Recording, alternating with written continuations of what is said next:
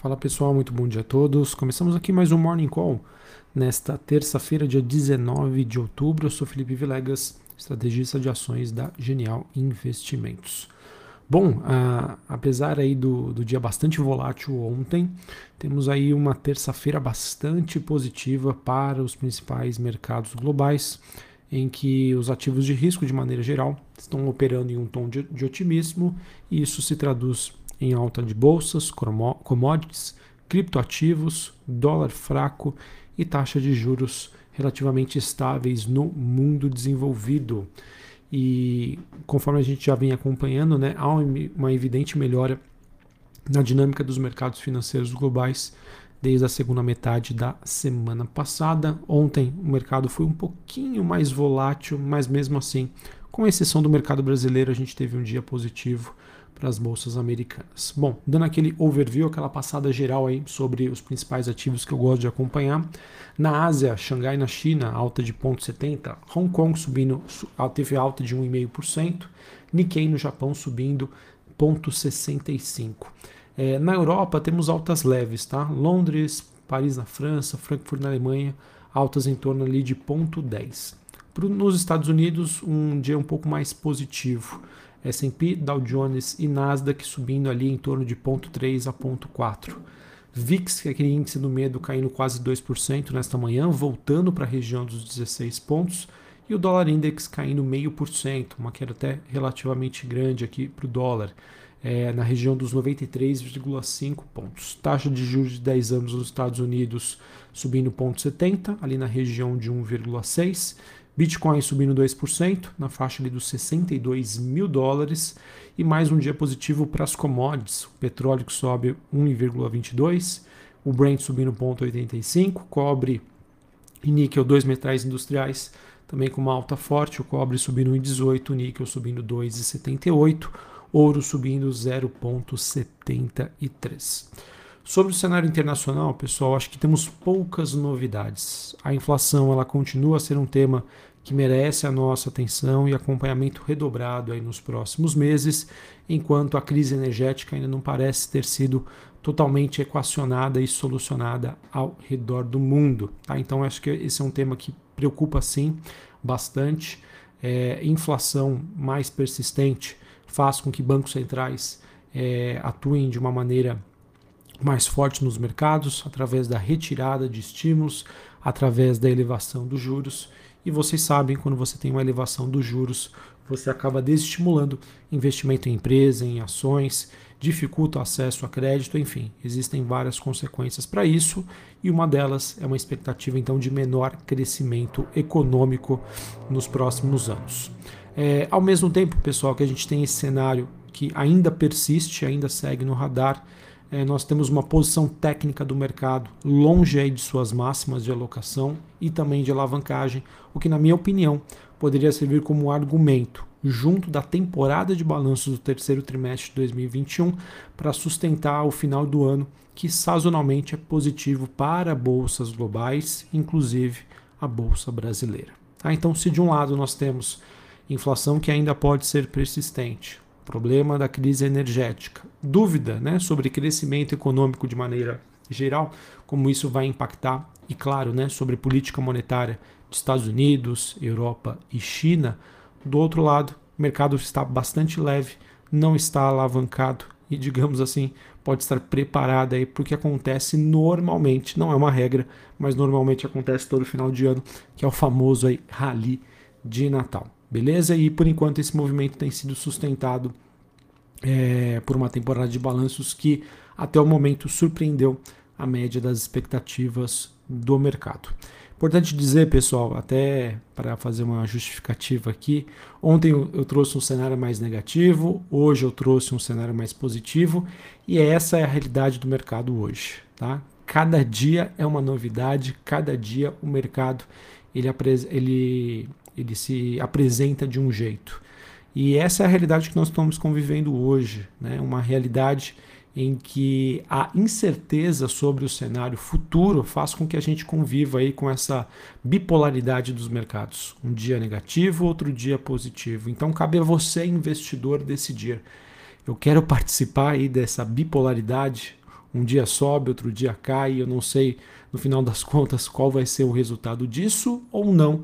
Eu prefiro ficar de fora, prefiro pagar um pouquinho mais caro lá na frente, mas ter um, digamos assim, um maior direcionamento dos mercados. Tá? Então, essa é a realidade, que é difícil para o investidor, para o analista, para o economista, para todo mundo, diante dos desafios que nós temos e diante aí do, do atual cenário econômico. Beleza? Bom, sobre o Brasil, o cenário ainda continua bastante nebuloso. É, nós temos aí uma enorme pressão aí da classe política para mais gastos públicos, pela extensão do auxílio emergencial e por medidas aí que podem furar o teto dos gastos. Tá? Eu sempre venho repetindo aqui e comentando várias vezes com vocês sobre a questão do teto dos gastos que foi implementado aí no governo Temer e que vem dando é, balizamento para que os investidores aqui e no mundo acreditem que o Brasil vai ser um país responsável fiscalmente. Então, por isso que é tão importante essa questão é, de que tudo que seja aprovado, colocado em pauta, discutido, seja feito dentro do teto dos gastos.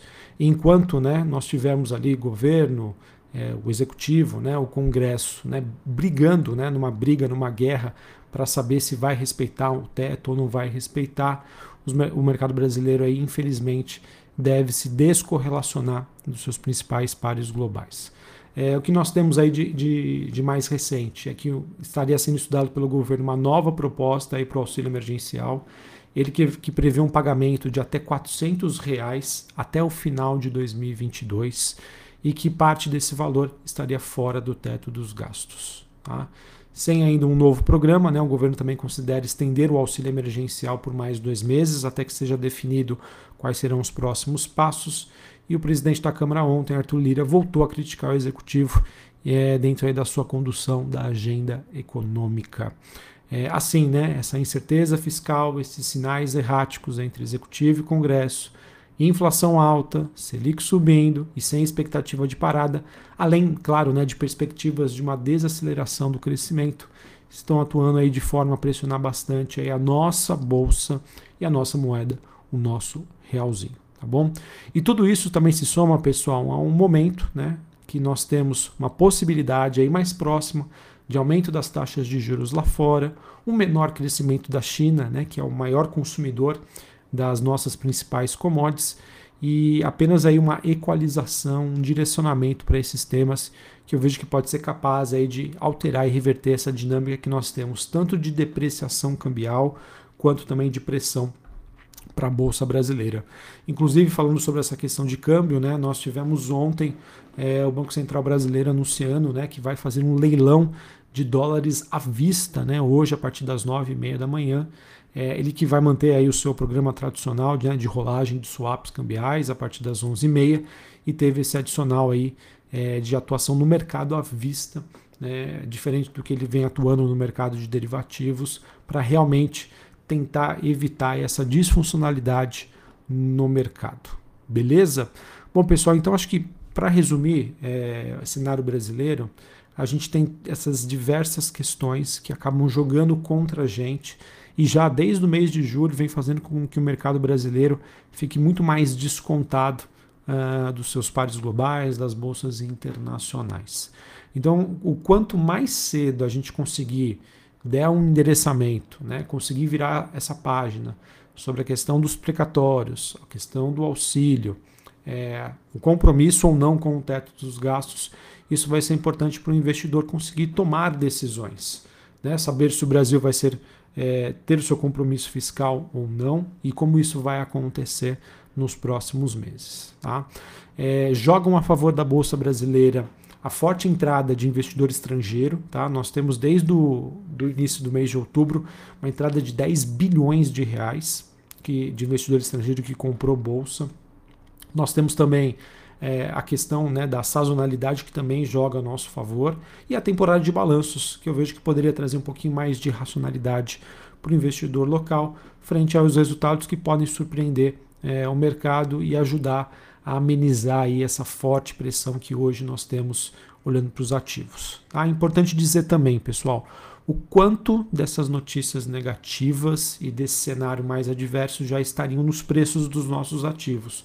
Portanto, eu vejo que uma solução para esses temas, independente se vai ser positivo ou negativo, já seria o suficiente para tirar essa pressão que nós temos hoje. Beleza? Então, só para a gente dar aquele resumo final. Lá fora, um dia de otimismo. O mercado, por enquanto, hoje resolveu deixar de lado inflação e processo de subida de juros no mundo desenvolvido. Aqui no Brasil, temas precatórios, auxílio emergencial seguem pressionando a nossa bolsa. Do outro lado, é, sazonalidade, temporada de balanços e entrada do investidor estrangeiro é, ajuda aí a manter pelo menos os preços estáveis na bolsa brasileira nesse patamar entre 110 a 114 mil pontos.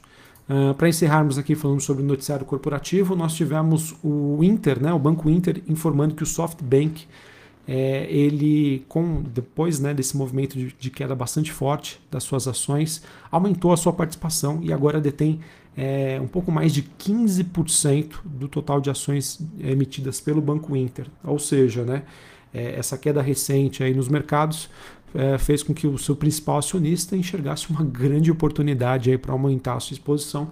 Acredito que isso possa, de certa maneira, estancar um pouquinho esse movimento de queda. Tivemos os acionistas controladores da CESP celebrando um memorando para iniciar uma reorganização societária. É ela que visa a migração da base acionária da CESP para a VTRM, que será listada no novo mercado. E além disso, nós tivemos a CPP Investimentos, ela diz que vai fortalecer a estrutura de capital dessa nova empresa com um aporte de 1,5 bilhão de reais. Pessoal, a Suesp também é uma empresa que vem sendo fortemente pressionada por conta da crise hídrica. Ela que é uma geradora de energia, atuante aqui na, na região de São Paulo. É, aos poucos vem melhorando por conta né, da, da, das chuvas, e esse processo, sem sombra de dúvida, eu acredito que deve, deva gerar muito valor para a companhia acredito que seja uma notícia que venha a repercutir bastante nesta terça-feira. Uh, também tivemos o relator da reforma do imposto de renda no Senado, o Ângelo Coronel. Ele afirmou que vai retirar do texto a tributação de lucros e dividendos. Se isso realmente for confirmado, é uma notícia que acaba sendo positiva aí para bancos, seguradoras, empresas do setor elétrico, já que elas vinham sendo pressionadas aí a, a sua cotação por conta dessa expectativa de uma tributação de dividendos e que isso poderia aí diminuir a atratividade dessas empresas. Uh, Local Web confirmou uma informação divulgada ontem pelo Brasil Journal de que está estudando aí constantemente e está avaliando uma oportunidade de captação de recursos e geração de, de valor para os seus acionistas, dentre elas a possibilidade de uma listagem em outros mercados, outros mercados entre aspas, mercado americano. Pessoal, queria compartilhar aqui com vocês que é, abriu-se né, uma porteira é, que começou ali com o Banco Inter, né? Nós já vemos lojas é, perdão, local web, nós também tivemos ontem lojas americanas. É, as empresas realmente elas estão enxergando uma via de crescimento a sua listagem em bolsas americanas.